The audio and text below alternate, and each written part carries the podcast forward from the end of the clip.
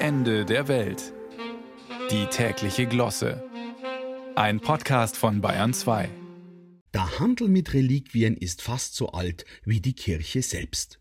Der Verkauf von Knochensplittern, Blutstropfen und Gewandschnipseln über Schädeldecken und Gliedmaßen bis hin zu ganzen Skeletten und Mumifizierten hat sich irgendwann zu einem derart blühenden Geschäft entwickelt, dass es heute weitaus mehr Reliquien als Heilige gibt. Eine Renaissance scheint das zu sein, was diese Woche aus Andalusien gemeldet wird.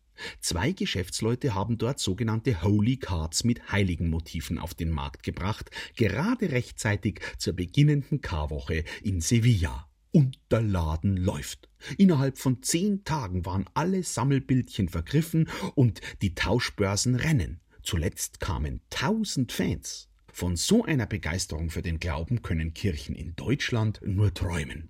Glaube ist eben, was man draus macht. Wer einmal die gigantischen, geradezu mystischen Karfreitagsprozessionen in Sevilla oder Malaga gesehen hat und dann erlebt, wie die evangelische Kirche in Bayern im Kirchenparlament mühsam um einen neuen Landesbischof respektive Bischöfin natürlich ringt, kommt womöglich schnell zu dem Schluss, dass Nietzsche recht gehabt haben könnte.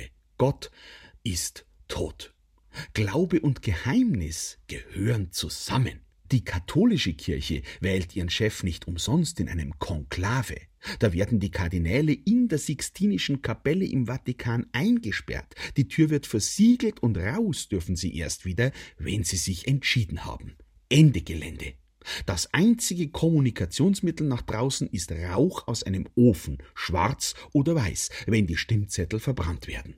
Das wäre in Deutschland gar nicht mehr möglich. Da käme der Habeck persönlich vorbei und würde den Ofen stilllegen. Klimaneutrale Papstwahl. Gut, es gab auch lange Konklaven. Das längste hat fast drei Jahre gedauert. Aber das war 1268, also lange vor Luther. Da waren die Protestanten noch mit dabei. Womöglich hat sich's deswegen so gezogen. Die Protestanten haben ja auch keine Heiligen, die sie um Hilfe bitten können, wenn sie nicht mehr weiter wissen.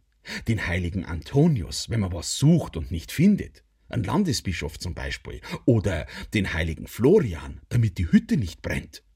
Ob das dann hilft, ist eine andere Frage. Aber so ein Album voller Heiliger, wie das jetzt in Andalusien gerade wieder in Mode ist, das kann einen schon stärken. Der heilige Dionysius zum Beispiel, der hilft bei Kopfschmerzen. Bei dem seinem Martyrium ist das absolut vorstellbar. Den haben sie in Paris geköpft und dann ist er mit dem Kopf unterm Arm noch von Paris bis Saint-Denis gelaufen. Also, wenn so einer nix von Kopfschmerzen versteht, wer denn dann? Eben alles eine Frage der Perspektive.